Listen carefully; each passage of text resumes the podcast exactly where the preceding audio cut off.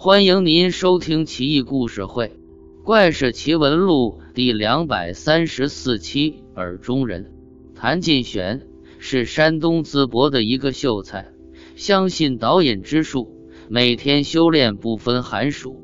练了几个月，觉得自己快练成了。一天刚刚开始打坐，就听见耳朵里很有细小的声音，就像是苍蝇叫似的，说道。可以现身吗？谭进玄睁开眼睛，就听不见了；闭上眼睛，屏住呼吸，就又听见了。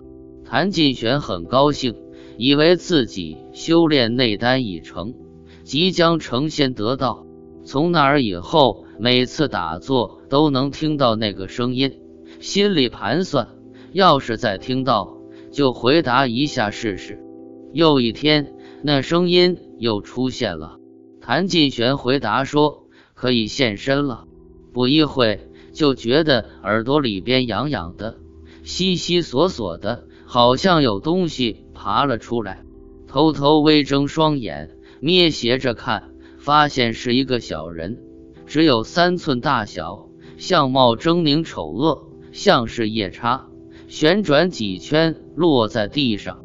谭进玄觉得很诧异，聚精会神看着。看看他究竟有没有什么变化。忽然，邻居敲门来借东西，小人听到，惊慌失措，在屋内到处乱窜，好像老鼠找不到洞似的。谭进玄从那以后失魂落魄，也不知道小人跑哪儿去了。后来就疯了，整日嚎叫哭闹，寻医问药治了半年，这才慢慢好了。看来凡事不能太过执着啊，否则容易走极端。